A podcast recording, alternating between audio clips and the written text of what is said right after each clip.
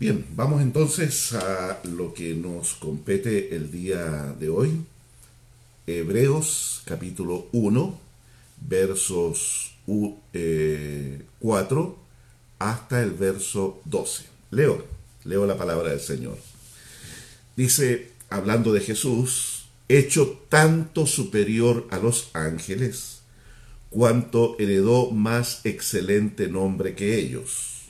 Porque, ¿a cuál de los ángeles dijo Dios jamás, mi hijo eres tú, yo te he engendrado hoy?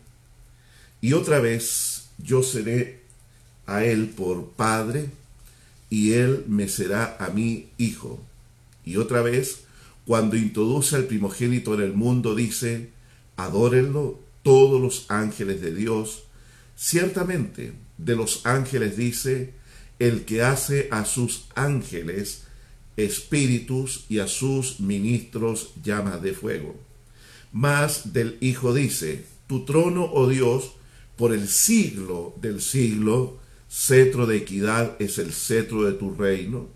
Has amado la justicia y aborrecido la maldad por lo cual te ungió Dios, el Dios tuyo, con óleo de alegría más que a tus compañeros. Y tú, oh Señor, en el principio fundaste la tierra y los cielos son obra de tus manos. Ellos perecerán, mas tú permaneces, y todos ellos se envejecerán como una vestidura, y como un vestido los envolverás y serán mudados pero tú eres el mismo y tus años no acabarán. Pues, ¿a cuál de los ángeles dijo Dios jamás, siéntate a mi diestra, hasta que ponga a tus enemigos por estrado de tus pies? ¿No son todos espíritus ministradores, enviados para el servicio a favor de los que serán herederos de la salvación? Como ya hemos eh, visto aquí en la lectura, se produce este contraste o el escritor de Hebreos quiere eh, llevarnos a pensar y a meditar en la profunda diferencia o abismante diferencia que hay entre el Hijo y los ángeles, ¿ya? Para que los destinatarios no se confundan. Vamos a orar. ¿Qué les parece si oramos al Señor para que Él nos guíe, nos ayudes a través de este estudio, nos dé entendimiento, abra nuestra mente, nos dé como oraba Pablo, espíritu de sabiduría y de revelación en el conocimiento de Él. Necesitamos ese espíritu de sabiduría y de revelación. Así que, amados, oremos al Señor. Amado Dios, te damos tantas gracias, porque podemos una vez más estar aquí junto a mis hermanos allí cada uno desde su hogar, algunos en lugares de trabajo, pero Señor, estamos bajo el mismo Espíritu Santo, quien viene para guiarnos, para dirigirnos a tu verdad y para crear en nosotros ese espíritu de unidad, de compañerismo y manteniendo viva la necesidad de poder vernos, reunirnos, Señor, y eso te pedimos, que podamos, eh, Señor, eh, esperar ese momento con expectativa también. Pero mientras, Señor, aquí estamos, eh, llegando al corazón de cada uno con la palabra, esta palabra que trae revelación, que trae entendimiento, que nos ayuda a comprender los propósitos eternos que tú tienes con nosotros. Bendiga este tiempo, Dios de los cielos, y ayúdenos, Señor, ayúdenos a poder disponer el corazón para recibir de tu palabra. Por Jesucristo nuestro Salvador. Amén y amén. Dentro de lo que era la religión judía, había una fuerte eh, creencia en todo lo que era la actividad angelical. Habían muchos eh, pensamientos también supersticiosos al respecto de esto, y por lo mismo el apóstol, ya que los destinatarios de esta carta son judíos, son eh, creyentes que se habían convertido del judaísmo para eh, poder seguir a Jesús, reconociéndolo como el Mesías, el Salvador de sus vidas. Entonces, el escritor quiere dejar claro aquí que aunque hay una fuerte actividad angelical a través de todo el Antiguo Testamento, a través de toda la historia de la nación de Israel, nosotros eh, eh, o, el escritor quiere dejar claramente establecido de que los ángeles son inferiores al Hijo en poder, en autoridad, y los ángeles son seres creados y son servidores. ¿ya? Entonces vamos a ir hablando bastante hoy acerca de esto y vamos a eh, conversar un poco de este tema que no, no, no se habla muchas veces, que es lo que la actividad angelical antes y también durante el ministerio de Jesús y también después en la época de la iglesia y en la época actual de la iglesia. ¿Ya? Eso es importante porque a veces como que pareciera que eh, vivimos tan eh, eh, rápido y afanados en la vida que nos olvidamos de que hay una actividad angelical en favor de los hijos de Dios, como dice justamente aquí Hebreos que recién leíamos el versículo 14, no son todos espíritus ministradores enviados para el servicio a favor de los que serán herederos de la salvación. Mire, mire qué privilegio, qué maravilla de saber aquí por la palabra de que hay ángeles que están eh, dispuestos a servir a los eh, herederos de la salvación. Está hablando de los creyentes, está hablando de usted y de mí como hijos de Dios y que tenemos esta actividad angelical en favor de el pueblo de Dios. Ya hay varios eventos que se dan ahí también en el eh, libro Los Hechos especialmente, donde habla justamente de esta actividad angelical. Y eso permanece hasta el día de hoy. Y pareciera que eh, es algo imperceptible, pero eh, también hay momentos que podemos percibir esa actividad angelical. ¿ya? hay un episodio que me estoy recordando ahora cuando Eliseo está con su eh, siervo Giesi en libro de Reyes, segunda de Reyes, y está allí eh, Eliseo eh, descansando, era temprano en la mañana, y su siervo Giesi ya estaba en pie. Y al clarear, al, al verse ya la luz del día, él se da cuenta de que están rodeados por el ejército de los sirios que eh, el rey sirio había enviado a eh, atrapar a Eliseo por todas las bajas y que eh, los problemas que le estaba produciendo en sus intereses en la guerra contra Israel. Entonces, Eliseo siempre lo desenmascaraba o descubría dónde estaba.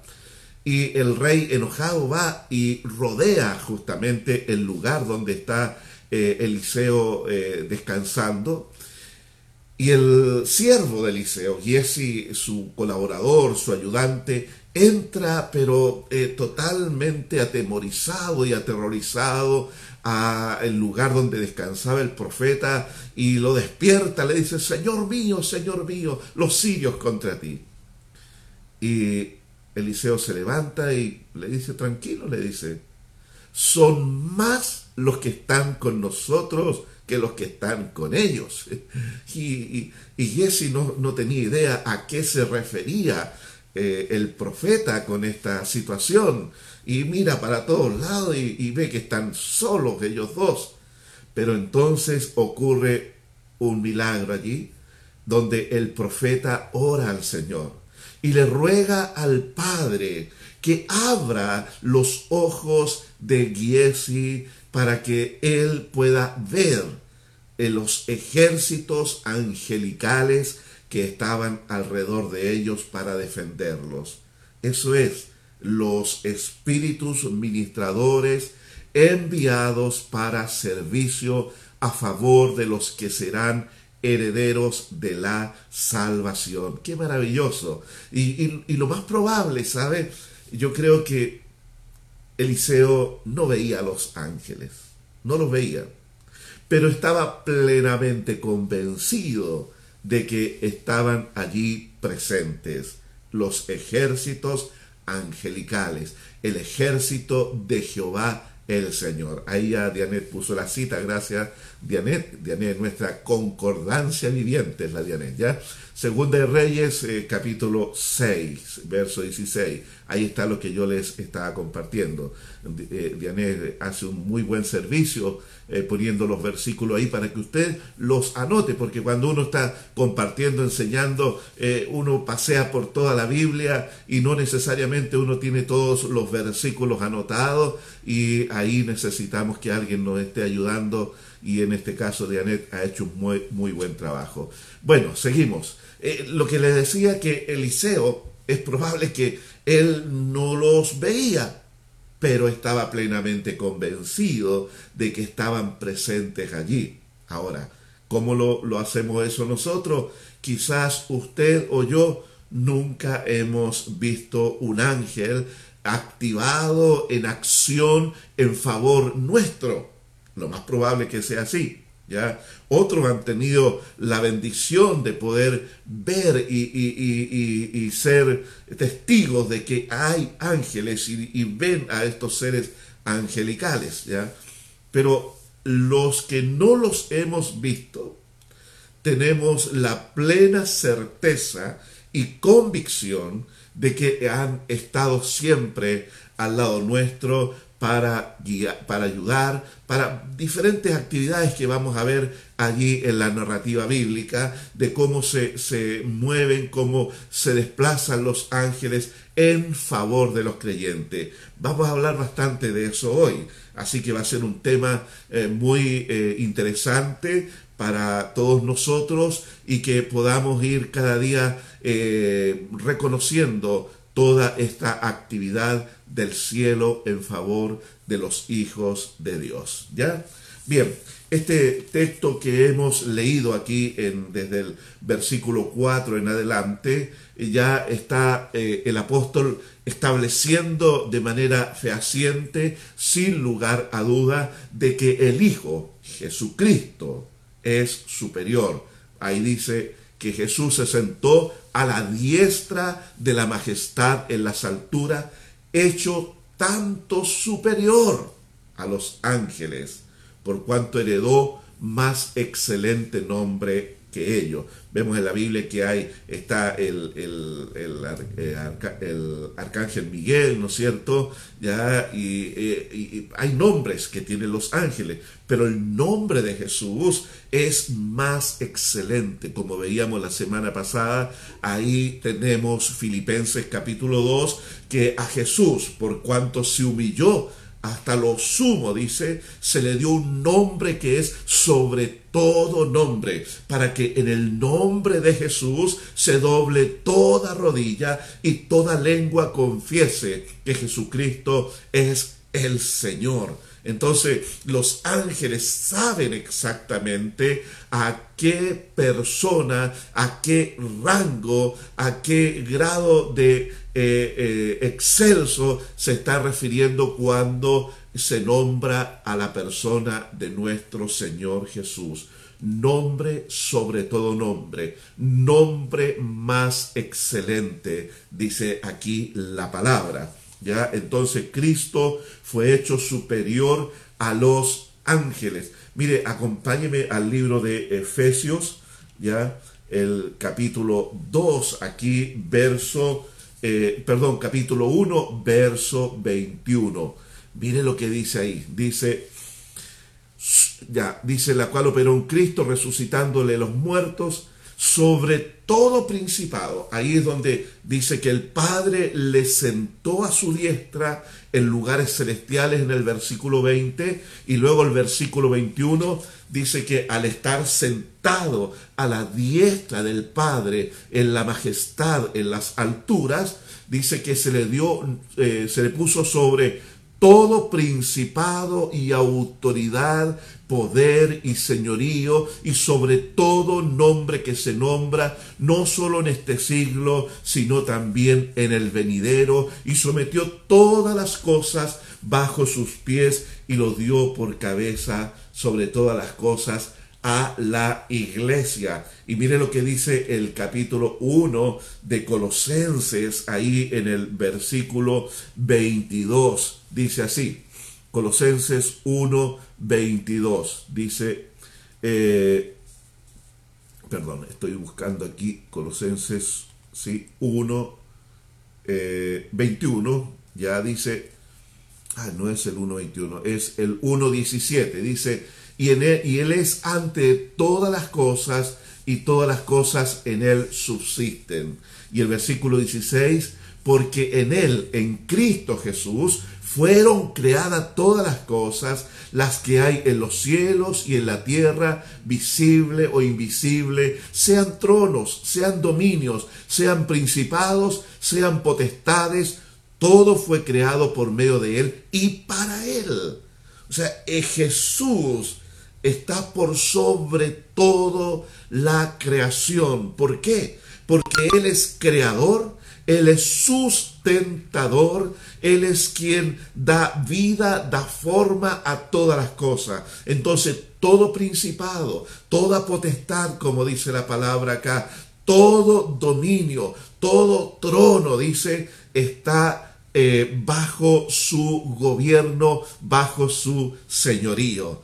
Eso el, escritor de Hebreo quiere dejarlo claramente establecido, sin un lugar a duda, para que no haya confusión en la vida de sus oyentes. Y es bueno que usted también lo tenga clarísimo, mi hermano querido. Los ángeles son seres creados en una eh, gloria y una magnificencia superior al ser humano ya son seres de mayor potencia, de mayor autoridad que nosotros, ya, pero ante eh, la gloria del Hijo, ante la estatura de Jesús, son servidores, están sujetos bajo el gobierno, bajo la orden, bajo la dirección divina. Dios es el que establece ese orden, ¿ya? Entonces, eh, veamos acá que la adoración es reservada solamente al Hijo. Ya, eso es lo que dice la palabra aquí en, eh, en Hebreos capítulo 1. La adoración, ya aquí estoy buscando Hebreos, la adoración está reservada solo al Hijo, ya en el versículo 6 dice, cuando introduce al primogénito del mundo, le dice, adórenlo todos los ángeles. O sea, aquí hay un mandato de parte del Padre a todos los ángeles, a toda la creación angelical, a los miles de millones de seres angelicales, reciben este mandato. Adórenle al Hijo. Él es objeto de su adoración. Ante Él deben postrarse, ante Él deben reconocerlo en magnificencia. Para que usted entienda un poquito esto, qué es lo que significa para la mente judía. ¿Se acuerda de Pedro, perdón, de, de, de, de Cornelio, cuando se postra ante el ángel? O el mismo apóstol Juan, Ahí en Apocalipsis nos dice la palabra que él se postró ante el ángel y el ángel le dice, no, no hagas tal cosa, le dice. No, no, no puedes tú hacer tal cosa. ¿Por qué le dice eso? Porque le dice, yo soy un consiervo como tú, le dice. Adora a Dios. Los ángeles recibieron de manera muy categórica, muy clara, sin lugar a eh, otra interpretación, de que ellos le debían la plena adoración al Hijo, a Jesucristo. Eso es importante aquí en este pasaje. ¿ya? Versículo 7 dice que los ángeles son servidores, ¿ya? eh, eh, espíritus y ministros, dice, llamas de fuego. Son servidores que ejecutan la voluntad o los decretos divinos. ¿ya?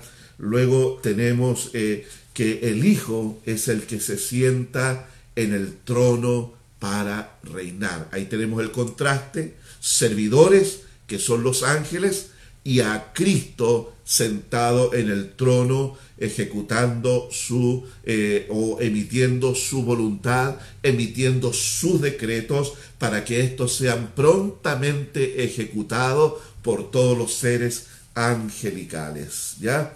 Entonces vemos acá que el Hijo reina en majestad. Ese es nuestro Señor. Él es soberano. Usted no sirve a un Dios eh, inventado por la mente humana. Usted no se postra ante una imagen hecha por el hombre. Usted no se postra ante un hombre que ha sido deidificado por otros humanos y lo han reconocido como, como Dios sobre sí mismo. Usted no se postra ante seres tremendamente poderosos, con tremenda autoridad que son los ángeles. Usted reconoce y adora al Hijo de Dios, a Jesucristo. Eso es tremendo porque de Él es el reino, de Él es el poder, de Él es la gloria. Aquí lo reconoce también el versículo 5 con el título de hijo, título de hijo, que eso es muy diferente a que los seres creados en un momento seamos reconocidos como hijos de Dios, ya hijos de Dios en un aspecto general, global. ¿ya? Como dice que cuando eh, ahí en, Job nos relata y dice que eh, se presentaron los hijos de Dios ante él y, en, y, ahí también apareció Satanás en esa reunión, dice, ¿ya? Pero ahí se presentaron los hijos de Dios hablando acerca de los ángeles. Satanás es caso aparte.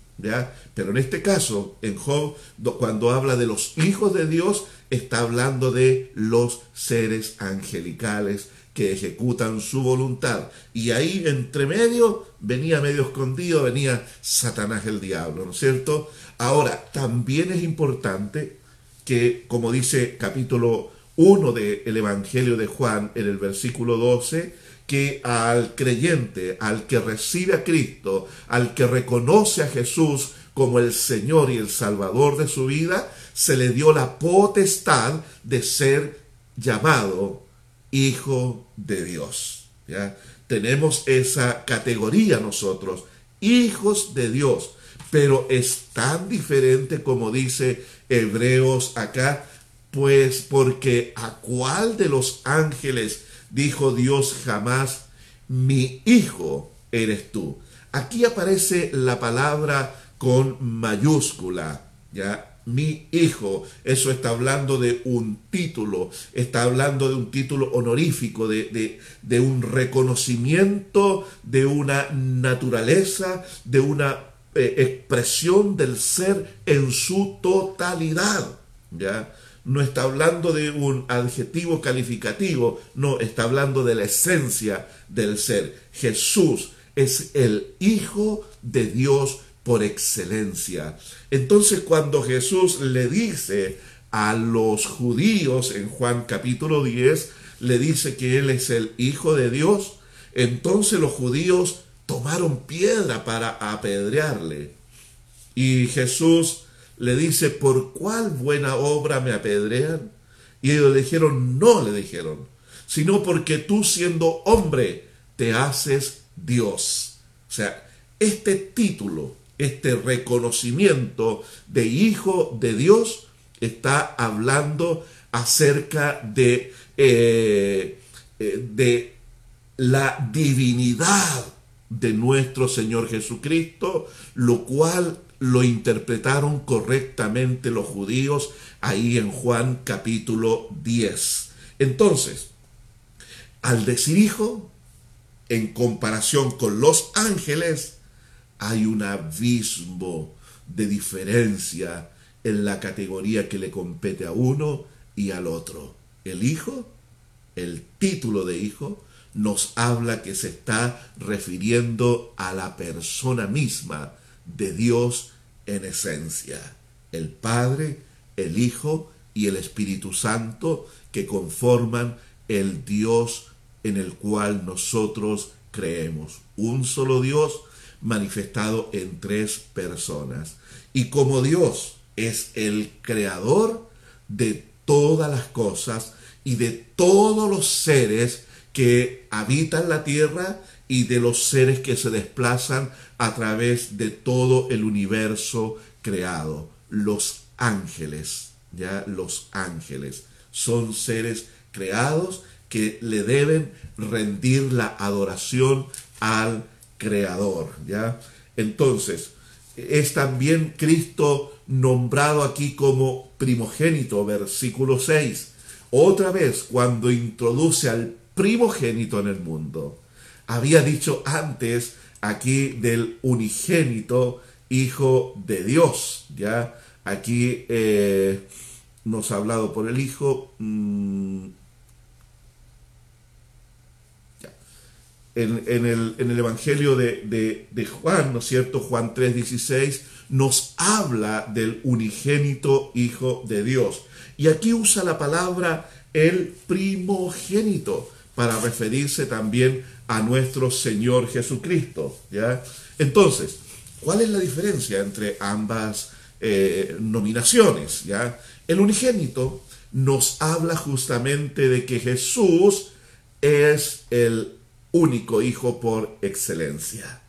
No hay otro de su categoría, no hay otro de su naturaleza, no hay otro de su majestad, no hay otro de su altura. Él es el Hijo.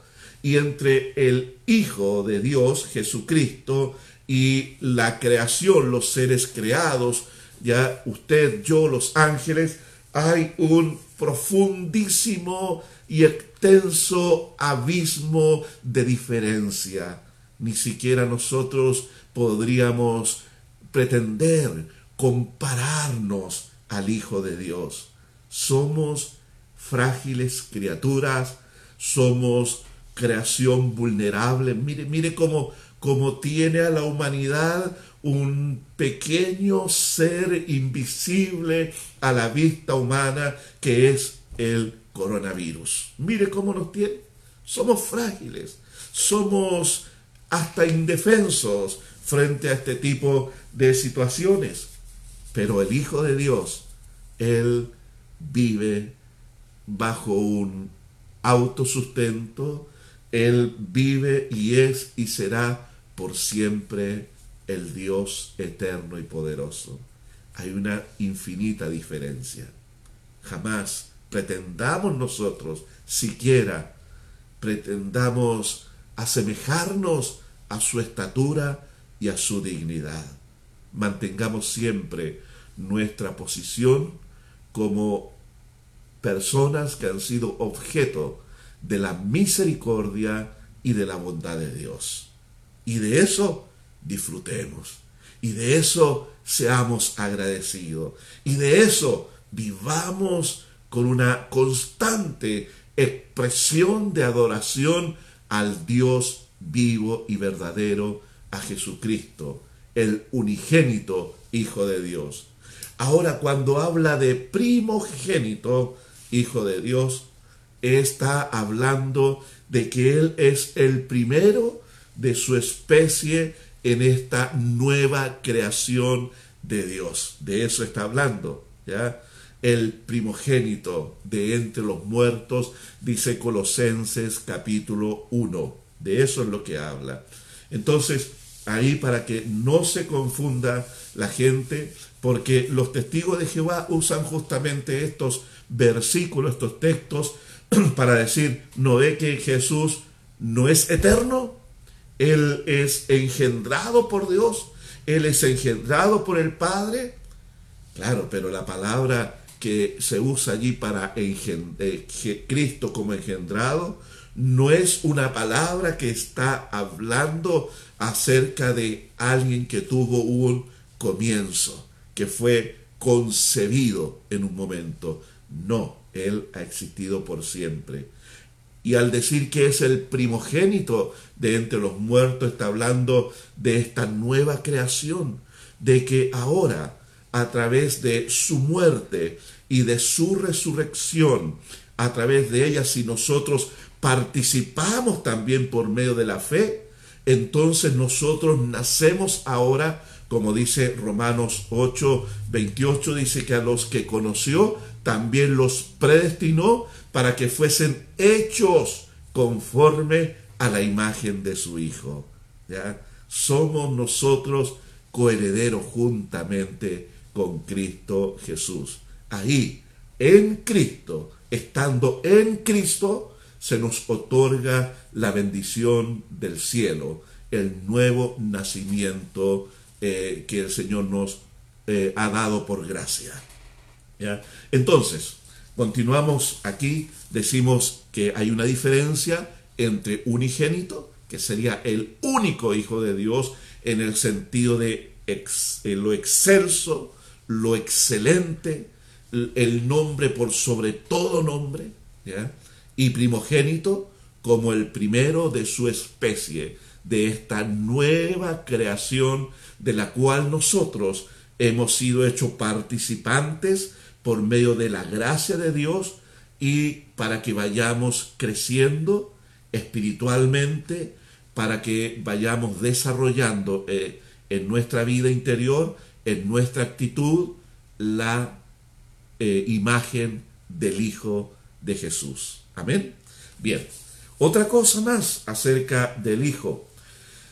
Dice que Él, eh, Dios, como decíamos recién, Dios el Padre manda a todas las criaturas celestiales y terrenales que le adoren a Él. Toda, mire, esto es interesante, porque toda criatura que Dios crea, todo ser racional, todo ser con una personalidad, Dios también lo crea con un libre albedrío. Los humanos y los ángeles disfrutamos de ese libre albedrío. No somos seres automatizados donde venimos programados desde el interior para decirle a Dios que le amamos, decirle a Dios que le adoramos. ¿Ya? No. Dentro de lo que es el gobierno moral en el universo, el gobierno moral de Dios en todo el universo, Dios ha establecido este principio, que ha creado seres con voluntad libre de escoger. Y los ángeles son llamados también a amar a Dios y adorar a Dios y a ejecutar también la voluntad de Dios, de su propia voluntad. ¿ya? Si así no fuera, nunca hubiese ocurrido lo que ocurrió en la eternidad pasada, en los cielos, con la rebelión de Satanás y de muchos seres angelicales que se rebelaron juntamente con Satanás y se levantaron en contra del gobierno de Dios.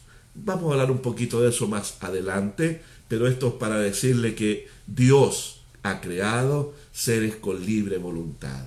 Y cuando manda a que todos los ángeles le adoren, lo está mandando que desde la voluntad individual de esos seres creados tomen la determinación de reconocer y adorar a Jesús como una expresión de amor desde su interior y parte de la adoración tiene que ver con la obediencia a ejecutar los decretos y las órdenes divinas.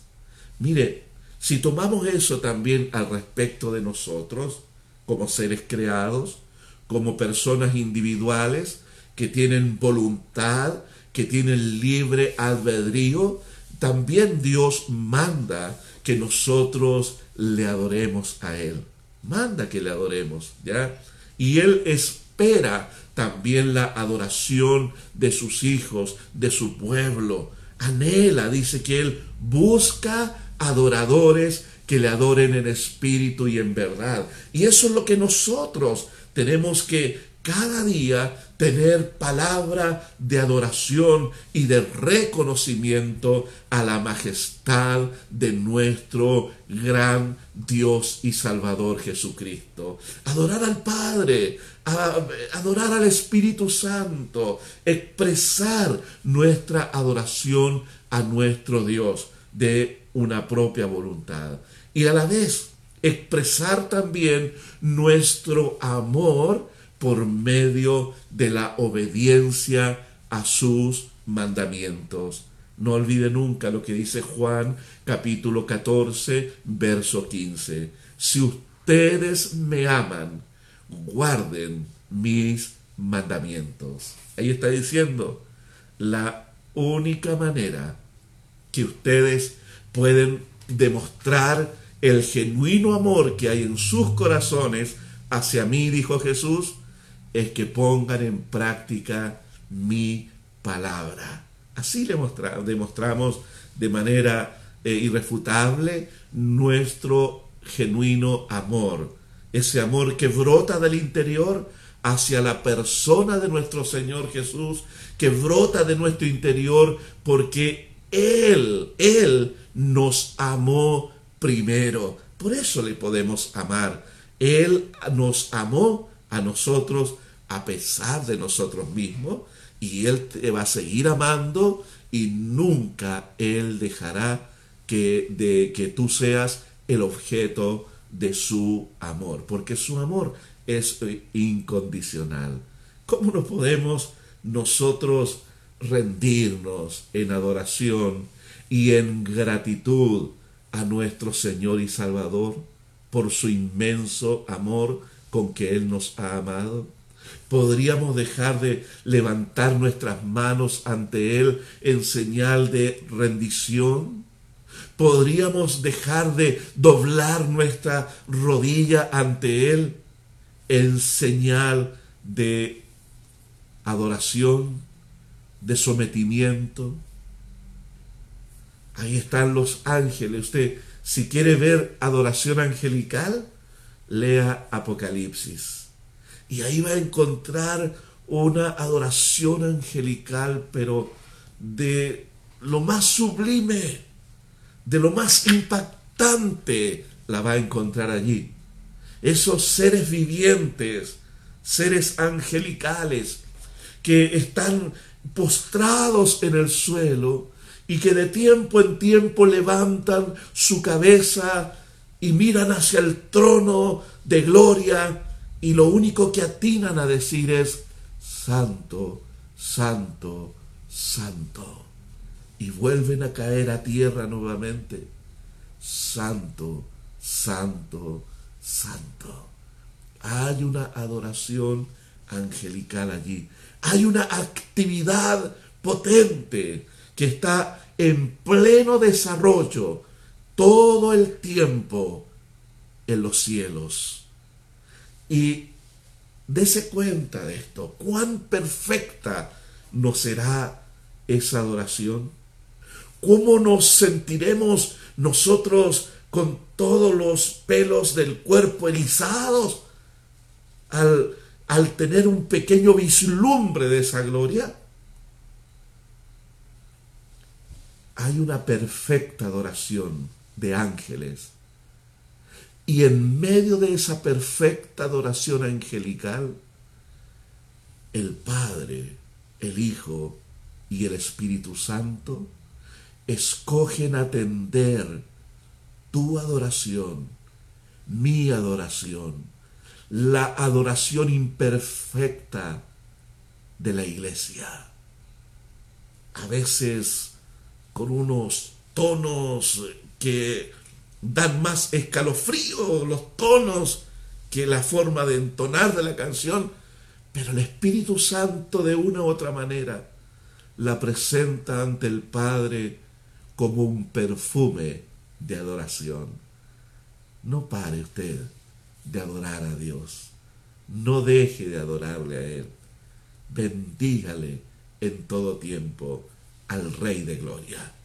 Él es digno de toda nuestra alabanza. Ahí el Padre le dice a los ángeles, eh, aquí Hebreos 1.6, adórenlo todos los ángeles de Dios, adórenlo. He ahí el Hijo, he ahí el que venció, he ahí el que derrotó la muerte, he ahí el que se sacrificó por amor a los perdidos. He ahí el que sufrió el oprobio. He ahí el que soportó los clavos en la cruz. He ahí el que soportó las burlas. He ahí el que estuvo muerto, pero que ahora vive por los siglos de los siglos. He ahí, adórenlo, adórenlo. Eso es lo que el Padre hace con el Hijo. Lo presenta ante la multitud de adoradores para que se postren y en aquel día, dice la palabra, toda rodilla se doblará y toda lengua confesará que Jesucristo es el Señor. Usted y yo tenemos este tremendo privilegio de ser los adoradores que el Padre busca que le adoren. No, no lo desperdicie ese privilegio. Experimente esa adoración a Dios. Mire, cada fin de semana nos reuníamos y vamos a volver a hacerlo para adorarle a Él. Y yo muchas veces le dije, usted no viene aquí para sentir algo. Usted no viene aquí para recibir o que Dios le dé algo. Usted viene aquí porque usted reconoce que el Dios a quien usted sirve, Él es digno de ser adorado. Y aunque usted no sienta absolutamente nada cuando le esté adorando, aunque usted no reciba absolutamente nada cuando le esté adorando, pero tenga la certeza de que el Padre está recibiendo con mucho gozo su imperfecta adoración. Eso llena el corazón del Padre. Eso le da al Padre una tremenda alegría en medio de tanto dolor y tristeza que hay por la rebelión que él ve en el mundo, por el dolor de tanto pecado en el mundo. Pero cuando usted le adora, usted es un verdadero refrigerio y un bálsamo para el Padre, porque Él está dichoso recibiendo su adoración. Ahora, Dios no es egoísta y de seguro cuando usted ha aprendido a adorarle en espíritu y en verdad, de seguro el Espíritu Santo va a venir para estar presente allí. Y va a haber una, una atmósfera tan hermosa, tan preciosa, de tanta presencia de Dios allí, que eso va a impactar también su espíritu y su ser interior y el Dios de los cielos va a ministrar a su corazón, porque Él busca adoradores para también ministrarle de su gracia, de su presencia, de su sanidad a ese corazón. Así es Dios, así es el Padre, así es el Dios a quien servimos, excelso, soberano, superior a todos, digno de ser en gran manera exaltado. Reconózcanlo, adórenlo, dice todos los ángeles de Dios. Versículo 8 dice, más del Hijo de Jesús, nuestro Señor, dice, tu trono, oh Dios, por el siglo del siglo, Cetro de equidad es el cetro de tu reino. Mire esta tremenda declaración del Padre reconociendo y afirmando una vez más la deidad del Hijo. Tu trono, oh Dios, ¿quién está declarando esto? Dios el Padre está declarando esto sobre el Hijo. Tu trono, oh Dios, le dice. ¿Qué, más evidencia de la deidad del Hijo acá? Donde el mismo Padre le dice, el mismo Dios le dice, este es tu trono, oh Dios. El Padre le dice al Hijo. Y es el trono, le dice, por el siglo del siglo. Esa es una forma de referirse a el alcance a través de no el tiempo, es atemporal, no está limitado a espacios de tiempo, no hay un pasado, no hay un presente, no hay un futuro, sino que hay un eterno presente. Así es, un eterno presente. Dios no está sujeto al tiempo como nosotros. Él es el Dios eterno, el mismo ayer, el mismo hoy y el mismo por los siglos. Esa es la, eh, un atributo divino. Mire, hay una diferencia entre nosotros y Dios, entre lo creado y Dios, porque sí hay eternidad en nosotros. Desde el momento que la persona nace, nace para la eternidad. Nace para la eternidad. O sea, si lo medimos en años terrenales, dentro de 500 años usted y yo estaremos existiendo en los cielos, espero. Dentro de mil años seguiremos existiendo por toda la eternidad. Pero nosotros tuvimos un punto de comienzo, el día y el año que usted nació, un punto de comienzo.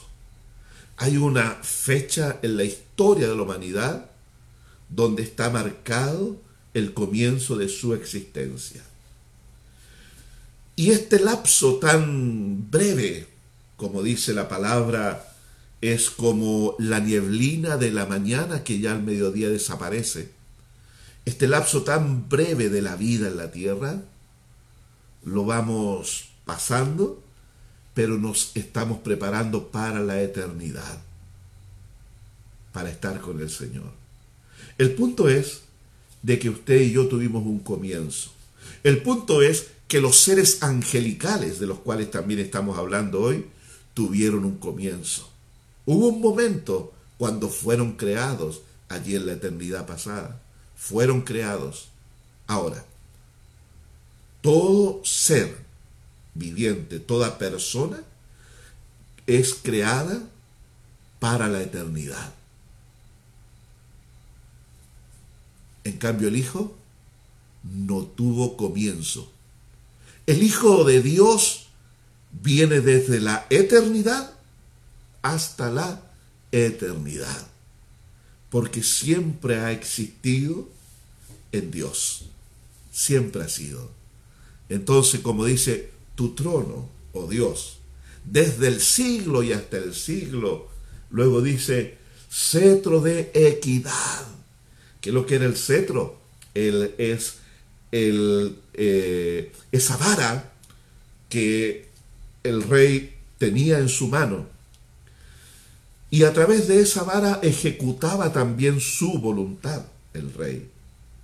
Y la voluntad que ejecuta este rey de reyes y señor de señores que es Jesucristo, tiene que ver con la equidad, tiene que ver con lo que es justo, con lo que es correcto, con lo que es verdadero, con lo que busca el bien del otro. Con eso tiene que ver. Hay un episodio ahí en el Antiguo Testamento en el libro de Esther, cuando Amán, este enemigo del pueblo judío, había conspirado eh, y había engañado al rey para eh, pedir la destrucción de toda la nación judía, de todos los judíos que habitaban en el reino. Entonces se fijó la hora, se fijó el día, el rey puso su sello real sobre esta sentencia sobre los judíos y el rey no sabía que Esther, que era su esposa, o una de sus esposas, la principal allí, era de nación judía, era de la raza judía. Entonces, Mardoqueo, que es el tío de eh, Esther, le dice, Esther le dice, tú tienes que hacer algo, porque o si no, destrucción vendrá sobre la nación, y no creas que tú vas a escapar de esta sentencia. Entonces Esther le dice, pero ¿cómo voy a poder yo entrar a la sala del rey o a la sala del trono real? Porque solamente puedo ir allí cuando soy convocada. Y hay una sentencia en todo el reino, le dice, de que si alguien entra en la sala del trono sin ser llamado, esa persona, quien quiera que sea, será ejecutada. Hay esa sola sentencia sobre esa persona. Si yo voy, le dice, y entro a la sala, no voy a ser librada de esa sentencia. Entonces Mardoqueo le dice, mira, le dice, debes entender que para esto llegaste al lugar donde estás, a ese lugar de influencia. Esther accede a la solicitud de Mardoqueo y le dice, mire, ayunemos durante tres días. Oren por mí, le dice, ayunen por mí, porque dentro de tres días yo voy a entrar a la sala del trono. Y si perezco, que perezca. Ese día, después de haber ayunado, Esther entró a la sala. ¿Y qué hace el rey? Mire, mire la figura que está aquí. ¿Qué hace el rey? Al ver a Esther allí, sorprendido de que hubiese venido sin ser llamada, hace algo que la ley permitía para poder extender gracia sobre la persona que había entrado a la sala del trono sin ser llamada y de esa forma podía ser librada de la sentencia. Solamente el rey tenía esta facultad. Que lo que hace el rey Asuero, toma el cetro ahí y lo extiende apuntando hacia Esther. Todos los dignatarios y príncipes que estaban en esa sala ah, dieron un, un, un suspiro de alivio, porque conocían a la reina, pero conocían la ley también que no podía ser quebrantada. Y la reina por entrar a ese lugar, ella quedó bajo sentencia porque no fue llamada ese día. Pero ¿qué hace el rey? Extiende gracia, extiende misericordia y apunta a la reina y la toca con el cetro que estaba, estaba en su mano. Allí quedó anulada la sentencia. Hay un acto regio, un acto del rey que está por sobre la sentencia para anularla. Piense en lo que hizo Jesús con nosotros. Cómo extiende gracia sobre nuestra vida. Porque el cetro que hay en su mano es un cetro de misericordia, es un cetro de justicia, no cualquier justicia, sino la justicia obtenida en la cruz del Calvario, a través de su muerte, a través de su sacrificio, Él extiende gracia. Y a todo aquel que toca con su gracia, le son perdonados todos sus pecados. Es anulada la ley que le condenaba. Es lo que Él ha hecho con usted y conmigo. Porque así como Esther, también habíamos quebrantado la ley de Dios. Pero el cetro de nuestro Señor es un cetro de misericordia, cetro de equidad, es el cetro de tu reino. Y Él lo extiende sobre usted y sobre mí para tener misericordia de nosotros. Y dice, has amado la justicia y aborrecido la maldad. Somos imitadores de Cristo. Primera de Juan, capítulo 2, verso 6. El que dice que permanece en Él debe andar como Él anduvo. Sí. Has amado la justicia y has aborrecido la maldad. Usted y yo también somos llamados a amar la justicia de Dios, amar lo que es justo, amar lo que es correcto y debemos aborrecer la maldad, alejarnos del pecado, alejarnos del mal.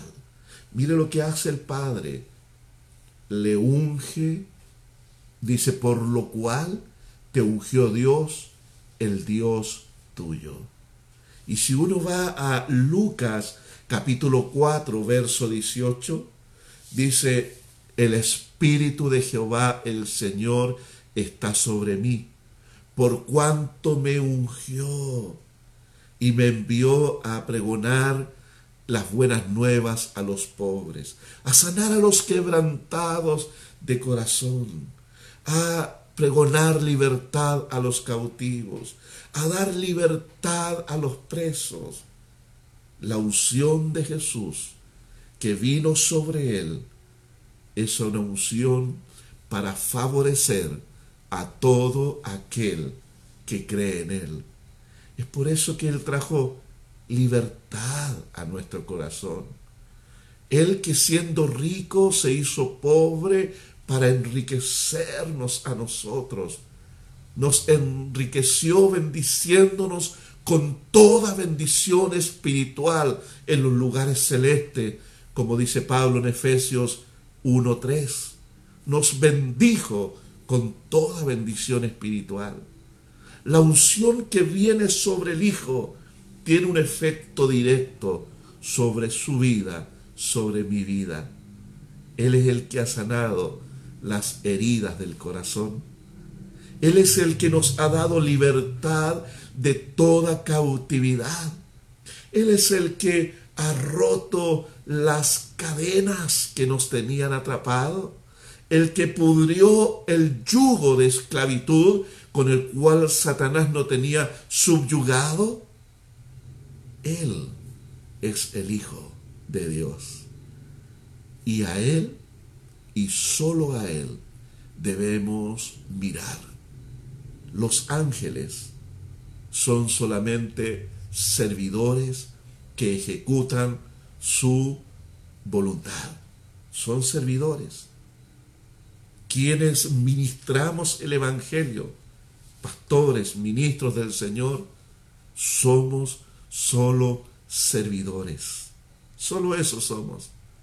Y cuando hayamos hecho todo, tenemos que decir, siervo inútil somos. Eso, siervo inútil somos. Él nos está llamando a nosotros a que mantengamos nuestro lugar ante su presencia. No nos olvidemos quiénes somos, objeto de su misericordia, de su bondad, objetos de su amor. Él nos amó y Él nos sigue amando y Él seguirá amándonos por siempre. Por eso debemos nosotros también hacer nuestro este mandato del Padre a los ángeles.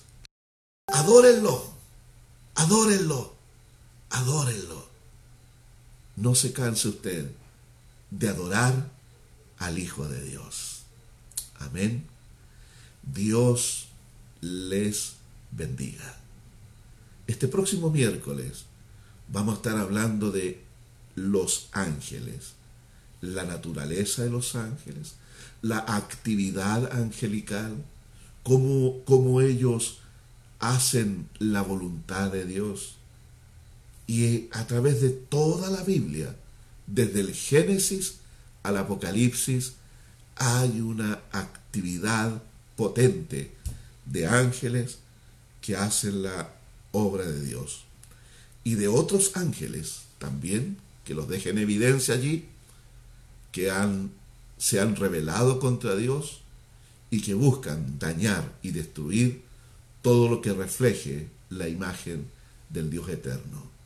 Usted y yo debemos estar preparados y conocer el terreno en el, en el cual nos estamos moviendo para que así sepamos todo lo que Dios nos ha concedido para que vivamos vidas de victoria y no vivamos bajo el engaño del maligno.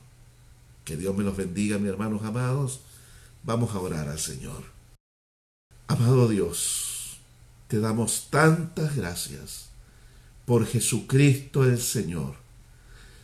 Oh Jesús amado, ciertamente no hay palabras que puedan representar a cabalidad una adoración como tú mereces. Pero qué bueno, Señor, que tú no miras palabras rebuscadas, sino que tú miras la sinceridad del corazón nuestro.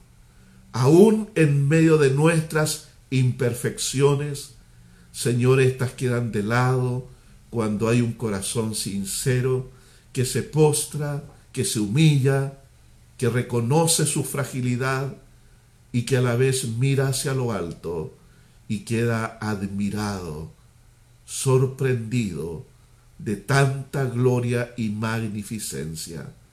Oh bendito Rey, desde el siglo y hasta el siglo tú eres Dios grande, poderoso, digno de toda alabanza, Señor, digno de ser exaltado, digno de ser reconocido, Señor. ¿Cómo no adorarte, Dios? ¿Cómo no adorarte a ti?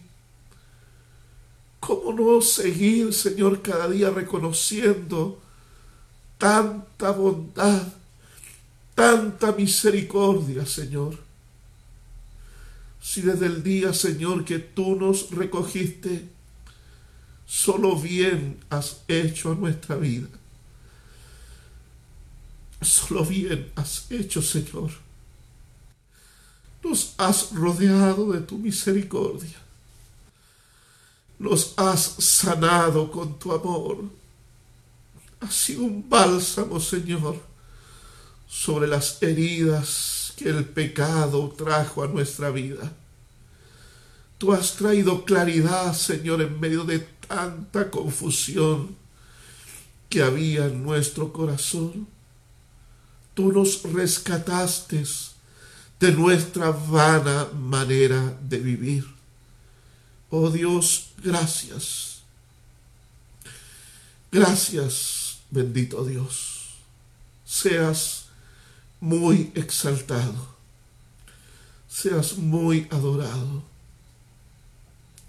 Confesamos a Jesús como el Señor, como el nombre sobre todo nombre.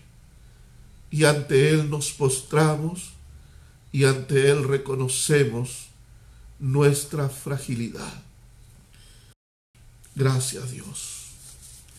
Gracias Dios. Gracias Dios. Bendito seas Jesús. Jesús amado. Bendito seas Padre eterno. Bendito seas Espíritu Santo. Te adoramos a ti, Dios Trino. Hoy y siempre queremos hacerlo. Por Jesucristo, nuestro Salvador. Amén. Amén. Dios les bendiga mucho, hermanos amados.